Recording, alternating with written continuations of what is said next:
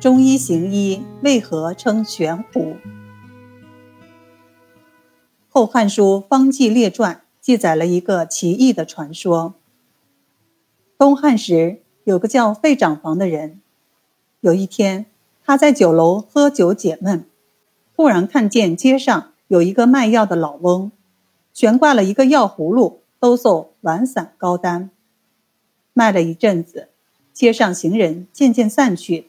老翁就悄悄钻进了葫芦里。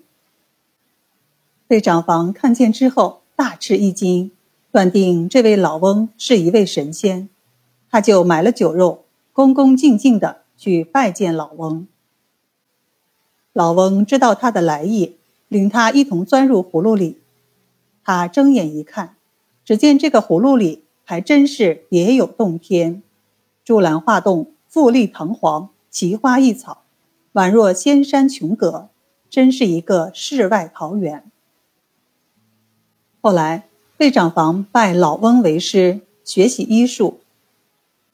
临行前，老翁送他一根竹杖，其上如飞。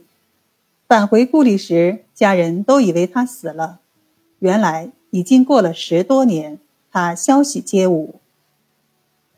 从此，费长房能医百病，驱瘟疫。令人起死回生。这只是一个有趣的传说。后来，民间的郎中就在药铺门口挂一个药葫芦，作为行医的标志。明清时期的太医院是负责皇帝和后宫健康的医疗部门，在太医院大门的两侧，就摆了两个半人多高的陶制葫芦。我国现在的一些老字号中医堂仍然悬挂药葫芦，一是表达医者愿意尽心尽力救死扶伤；再者，葫芦本身也具有良好的封闭性，可以保持中药的干燥，是装药的良器。